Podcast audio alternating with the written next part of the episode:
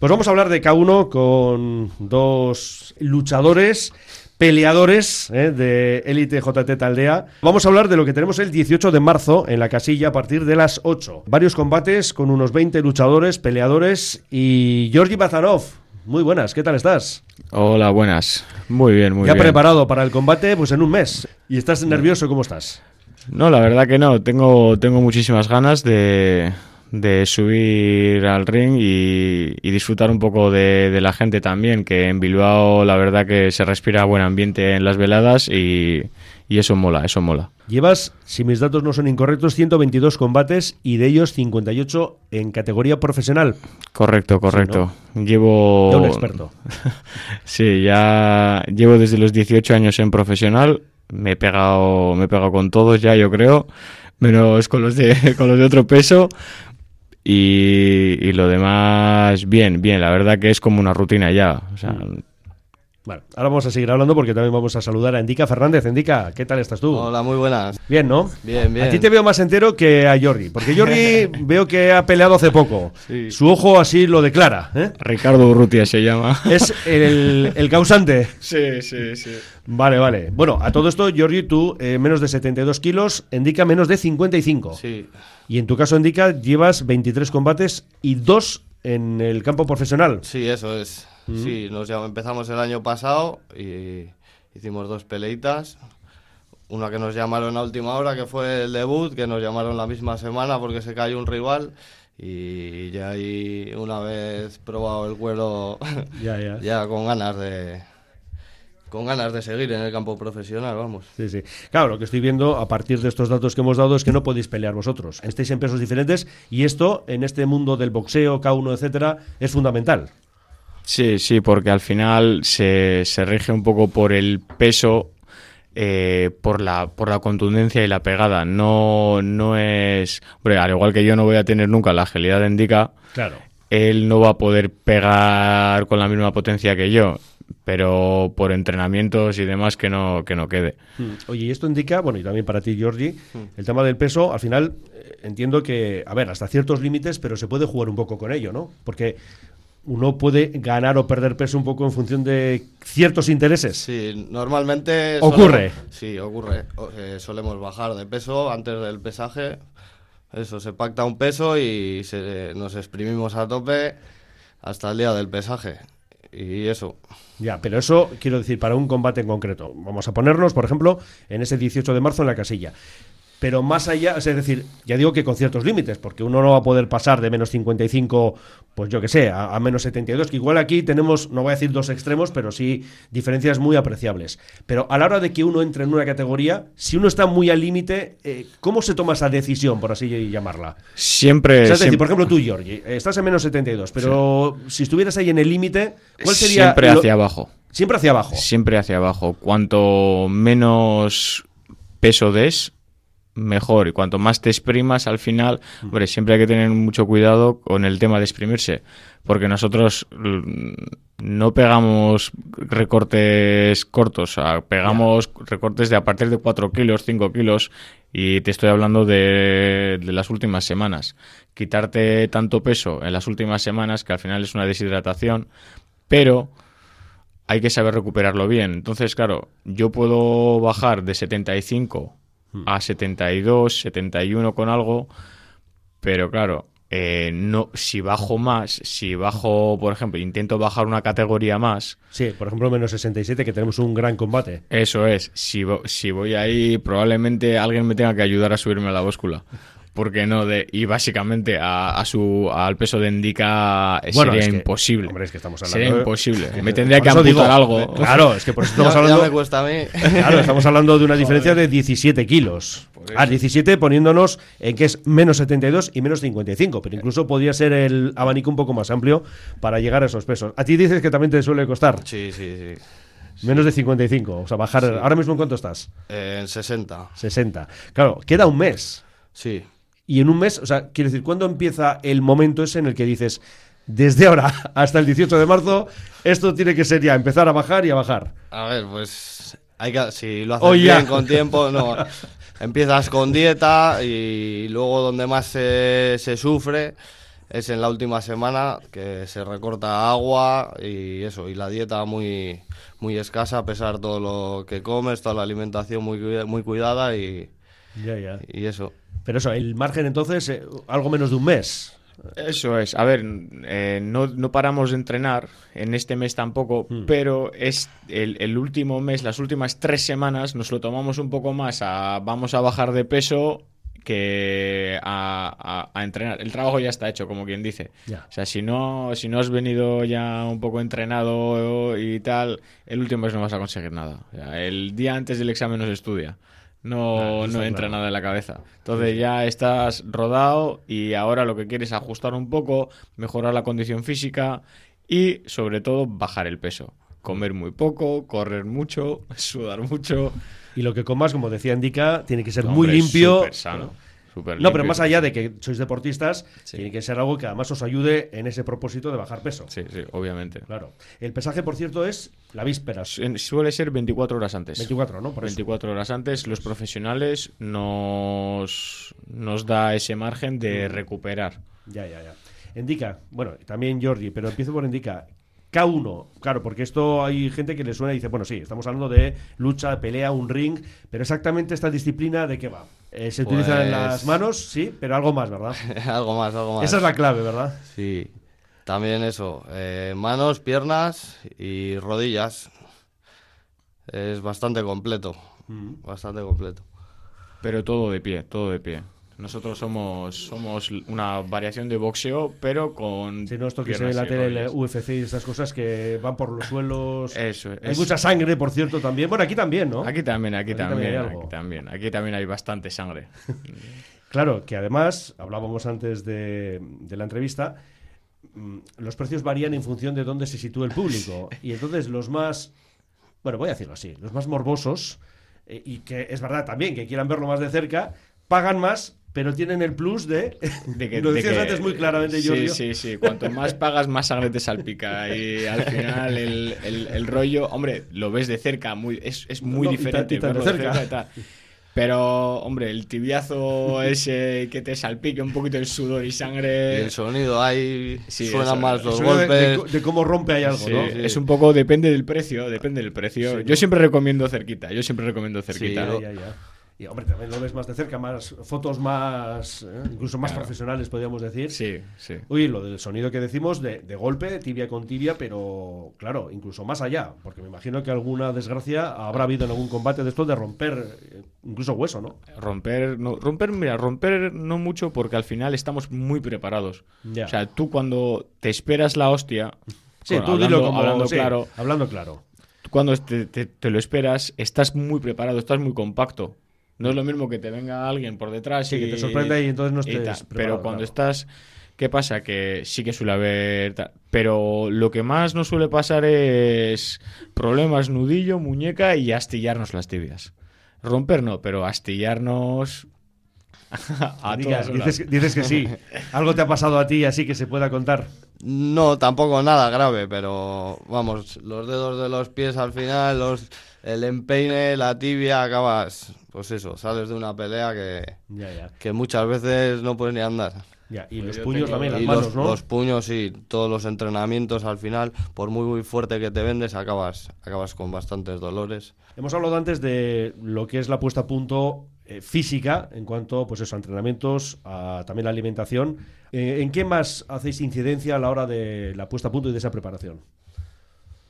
Eh, la incidencia suele ser un poco... En mi caso es que eso, eso varía mucho de los deportistas y cómo lleve cada uno el, el tema. Yo, por ejemplo, a mí me gusta escucharle a mi señor entrenador de... No le suelo hacer mucho caso también, es verdad. Bueno, pero eso te sirve. Pero- Tú lo escuchas y luego haces lo contrario. Eso pero es, te eso sirve es, realmente. eso es lo que me suele decir. Te voy a hacer lo contrario para que hagas. Pero sí, a mí me gusta. A mí me gusta escucharle un poquito por el tema de a ver si consigo plasmarlo luego en el combate, porque cada vez que lo he plasmado, la verdad que nos ha salido muy bien. Así que un poco la, mi, mi, mi foca- yo me estoy focalizando en, en ese aspecto. ¿Indica? ¿Tú con tu entrenador cómo te llevas? ¿Haces lo mismo que Giorgi o le haces caso de verdad? No, le, hago caso, le hago caso. Bueno, Te está escuchando, ¿eh? A ver lo que vas a decir. Por ejemplo, ¿qué es lo que más te dice? No sé, que tengas que mejorar, algo que, que todavía no acabas de hacerlo bien. Eh, pues eh, el sacrificio de día a día hacer entrenamientos más... Eh, joder, hacer entrenamientos más duros, más... Está más encima mío, porque igual, no sé, te ves... Siempre nos exigen más Siempre, cuando- siempre eso Nunca es suficiente, ¿no? Para nunca, eso es, nunca, Es nunca es suficiente y siempre quieren que metas una marcha más y están ahí apretando las tuercas detrás. Y, Ya, ya, ya. Indica, ¿tú por qué te metiste en esto del K1? eh, pues por curiosidad, por probar un poco, me metí con un amigo a probar y bueno, te vas picando, te vas picando y, y eso, y nunca te esperas que vas a pelear, yo por lo menos no me esperaba, no, no iba a pelear, iba a aprender un poco y mi amigo lo dejó y, y acabé yendo yo a entrenar, conociendo amistades buenas y eso. Oye, se habla Eh. mucho de esto, ¿verdad? En el mundo del boxeo, K1, las amistades que se hacen. Porque hay gente que piensa que estas disciplinas estáis todo el día pegándos y dice, aquí no puede haber amigos nunca. Que todo lo contrario, ¿no? razón, ¿eh? que no estamos pegando todo el día. Bueno, eso sí, pero, oye, pero amigos. Pero se hace, se hace amigos de otra manera. Son de esos amigos que, que te insultas, te pegas, tal, pero sois, sois amigos. Quieras o no, al final sois del mismo gremio, a- sufrís lo mismo. Y como que hay una persona que te entiende, el, el hambre que pasas también, eso, eso afecta mucho. El, después de entrenar, los moratones, las heridas, y al final como, como encontramos un poquito similitudes, pues, hombre, el show, el show tiene que estar servido. El show, a mí antes de un combate no te me acerques que te muerdo una mano. Pero después de, después del, después de todo el show y todo el espectáculo y toda la pelea, al final somos del mismo gremio y somos amigos. Ante todo somos amigos. Le preguntaba a Indica cómo empezó en esto y tú, eh, además, Georgi Bazanov, que, hombre, tú de aquí, del centro de Bilbao no eres, creo. Bueno, de recalde. ya, pero de origen georgiano. De origen georgiano, de origen georgiano, eh, afincado en Bilbao. Eh, ¿Qué más te puedo decir? Nada, iré a la recalde aquí en Bilbao y lo demás hasta el 2000 en Georgia. Mm, ¿Y cómo Poco. empezaste en esto? En esto empecé, pues, era un poco cafre. Allí, Sí, en Georgia. Georgia, en Georgia. En Georgia era un poco cafre, ya te digo, y no... A mis padres les recomendaron, oye, ¿por qué al chaval este no, no tal? Y a los seis años me, me metieron en, en el tema del deporte de contacto y desde ese día hasta, hasta hoy eh, no, no he parado, no he parado. Me, me encantó, me gustó, empecé a dar patadas, puños y todo. Debuté a los seis años también, siete años, en, en mi país, en Georgia, era algo legal, con, con protecciones y todo. Sí, sí. Pero aquí hasta los 14 años no pude volver a retomarlo. Porque esa es la edad, además, ¿no? 14 años aquí. Correcto, De ahí para abajo no, no se puede. No, haces ex- exhibiciones, eh, eh, siempre, siempre hay cosas, pero lo que es subirte a un cuadrilátero y hacer un combate oficial, pues empiezas a partir de los 14 años. Ya, ya. No sé si te he cortado que estabas contando lo de tu vida. ¿Eh? Porque has dicho eso, que luego ya con los 14 años ya. eh, Sí, no, los 14 años ya aquí ya me dieron la oportunidad de volver a, a pelear y nada, pues, y una vez empecé aquí ya no paré, ya no me bajé del ring. En el gimnasio, ¿cuántos est- Bueno, estáis. A ver, eh, hemos hablado de Elite JT Taldea, pero estáis en sitios diferentes, me sí, parece, Sí, ¿verdad? sí, sí. En tu caso indica, eh, digo Sí. porque además para los datos que yo creo que es interesante saber, el número de peleadores, bueno, esta es otra, ¿no? Lo de luchadores peleadores. Nos valen los dos términos. Sí, sí, son los dos correctos. Bueno, entonces, ¿cuántos luchadores o peleadores estáis en el club? Eh, pues alrededor de 20, no sé decirte una, una cifra exacta, pero yo creo que sobre 20. Estamos, estamos unos cuantos, sí. ¿Y edades hemos desde 14 más o menos hay? O, Sí, no, desde 14 hasta eso. o sea, y los límites, por ejemplo, el mayor, ¿cuántos años tiene? Que no sé si tenemos el dato, pero bueno, más o menos. Pues no sé decirte, pero... No serás tú. No. No, no, no. no sabría No, decirte. no, eh, eh, a ver, el, el deporte, este deporte engloba un poco, a ver, te- tienes al team competidor, al equipo competidor, Sí. que suele ser, pues entre nuestras edades, un poco entre 20 y 30, y luego eh, abarcas tanto que, o sea, abarcas niños de a partir de 6, 7 años y hasta eh, yo, por ejemplo, tengo, tengo un alumno de 50, 54 años. Y, y tú le ves por la calle, el señor tal, no sé qué, y luego te mete unas joyas Claro. que dices tal, pero ese viene a sudar, a pasarlo bien, a desconectar un poco, y el niño viene a aprender. O sea, es un poco que no es. Sí, no- que cada uno tiene su objetivo y su Eso es, que tú quieras competir, muy bien. Mm. Hala, a competir. Pero es un deporte que engloba un poco todo. O sea, que tú eres profesor también. Sí, yo sí tengo un gimnasio ahí en Irala. Eso es. Y tú todavía no indica. Yo no, Pero yo no. ¿Estamos en ello? ¿O ¿Tenemos ese pensamiento a futuro? De momento, de momento. Tú de momento pelear. Eso es. Tú aprender. Eso es. Bueno, y en cuanto a los eh, golpes y las consecuencias, hemos hablado antes de lo de, bueno, que os astilláis a veces, ¿no? Algún hueso, pero lo lleváis bien, ¿no? Porque desde fuera se ve que dice, pero esto es que es casi una especie de masoquismo, ¿no? Pegarte con el ojo hinchado, con... Eh, indica, tú lo, lo más grave que has tenido que ha sido. Tampoco he tenido grandes. Grandes lesiones. ¿no? más que nada eso, dolor, lo que te he comentado antes. eh, eh, tobillos inflamados, esguinces fuertes de tobillo, alguna fisura en los dedos de los pies. Yo tampoco he sufrido, he tenido la suerte y cruzamos los dedos, pero de momento no he tenido lesiones graves. Que eso, eh, Georgie, ya se ve, eh, la consecuencia ahí en el ojo, pero bueno, esto es un mal menor, ¿no? Nah, esto es un mal menor que ayer tocó día de sparring y bueno, al final cuando haces con gente, gente de tu nivel superior a tu nivel y tal, pues al final siempre te llevas una, una mano o, o un par de ellas. Ya, ya. Pero bueno, lo que, lo que te decía, lesiones, lo que son lesiones graves, eh, conozco a muchísimos profesionales aquí en, en Bilbao, Vizcaya, Euskadi, y no desconozco que hayan tenido lesiones graves. Ah, Yo lo máximo que me ha pasado de 122 combates fue que me disloqué el hombro en China y fue un show. Pero lo demás, lo demás no, no he tenido una lesión que digas, bueno, que me aparte un poco de tal. He tenido cúmulo, pero no una grave. Has estado en China hace poco, en Alemania también, me consta, ¿no? Eh, sí, sí. ¿Dónde además has peleado? 28 países En más. 28 países. bueno. Uh, indica que todavía no, No, sellamos yo- el pasaporte tantas veces como no, Georgie, no. ¿no? ¿Qué va, qué va? Bueno, Ah. pero va, va de camino, eh, va de camino. Es- ¿Dónde has según- peleado? Eh, pues he peleado aquí en Miribilla la última y, y la primera que hice en Galicia con la misma promotora que con la que con la que se va a hacer este evento que es MFC Eso es. Tenemos ese torneo internacional, MFC. Bueno, hay un combate de menos de 67 kilos. Entramos ya en lo concreto, ¿no? De ese día 18 de marzo en la casilla, a partir de las 8. Gustavo Joao frente a Nasser Edines. ¿Qué pensáis que pueda ocurrir aquí? Ya para ponernos en antecedentes. Va a ser, va a ser un buen combate. Va dos, dos guerreros.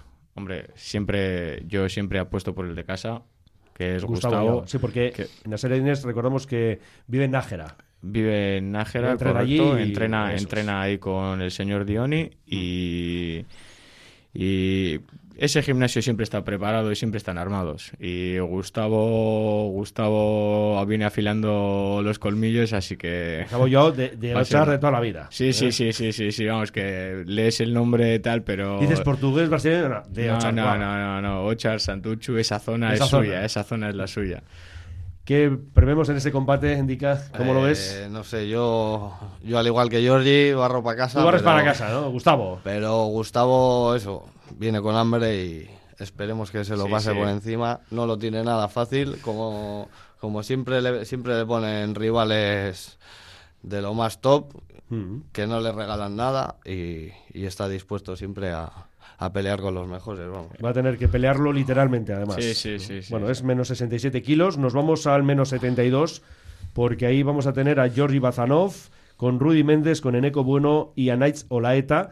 Es X4, yo leo literal, eh, International Tournament. Y esto, bueno, básicamente yo lo voy a dejar así y ahora ya nos explicas todo. Georgi, eh, semifinales y final. La misma noche La se misma resuelve esto. Eso es, eso es. Si eh, es un torneo de cuatro por el título eh, se, hace se hace un sorteo al azar. Espero que no me toque la primera a Nights, porque otra vez es de casa, eh, le conozco y no me gustaría nada cruzarme con él. O sea, ¿prefieres Rudy Méndez o Eneco Bueno? Eso es, eso es. ¿Y te daría igual entre los dos? eso me da igual. o sea, quieres evitar a Nights. Eso, es, me gustaría evitar más que nada, pues ya que si peleo por lo menos que sea la final con él. Vale. Si es inevitable, pues a la final. Y ya te digo, es un torneo de cuatro semifinales, me imagino, y normalmente suele ser de los primeros combates para poder descansar. Para que haya más margen, claro. Eso, es. para poder descansar un par de horas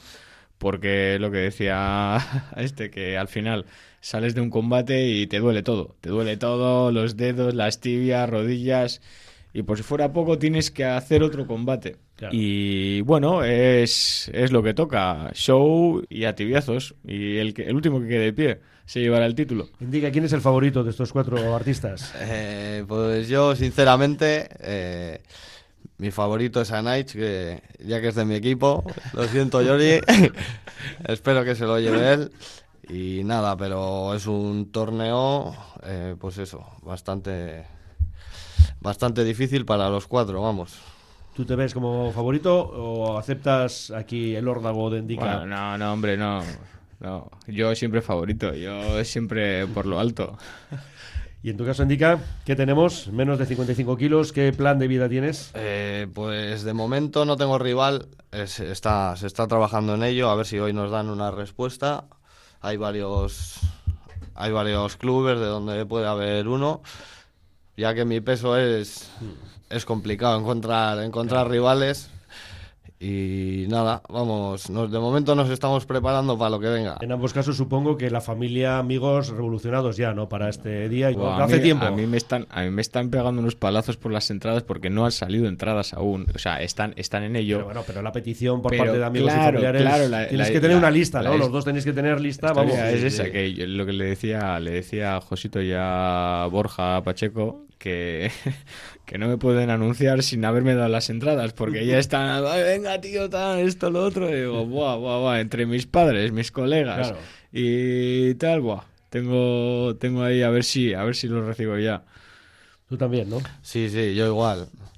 En cuanto saben que voy a pelear, ya te están llamando, te, te mandan mensajes. y bueno, te salen amigos hasta donde no esperas, ¿no? Sí, sí, sí. Este señor que me acaba de escribir, si no le conozco de nada, ¿no?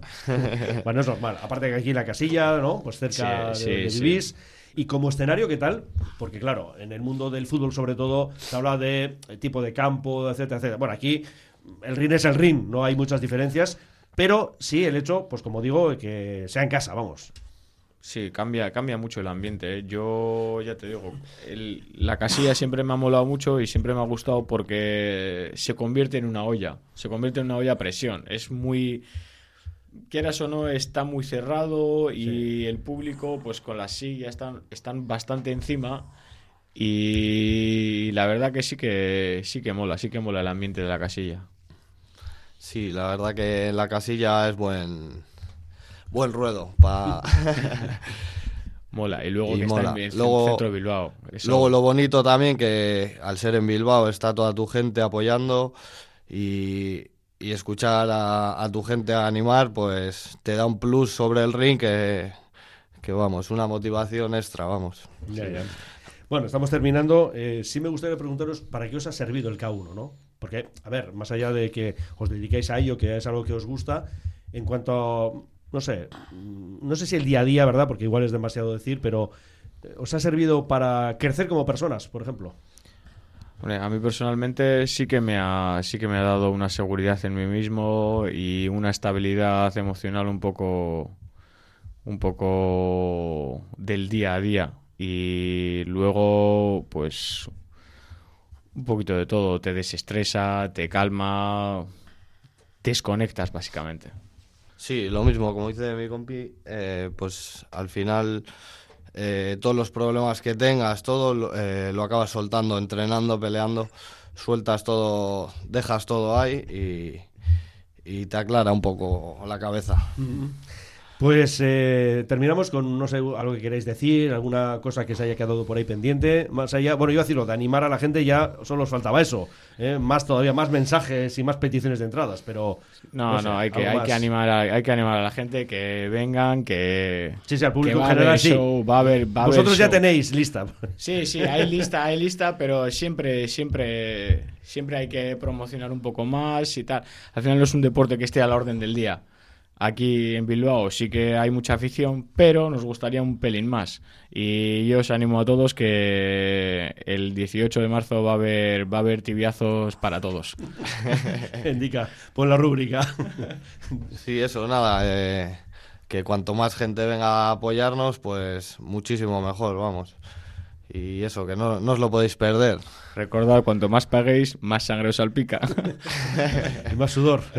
Hombre, y las fotos quedan mejor. también, Todo también. más cerca. Gracias a los dos y que vaya todo bien. A ti, a ti. Vale, muchas muchas gracias. gracias.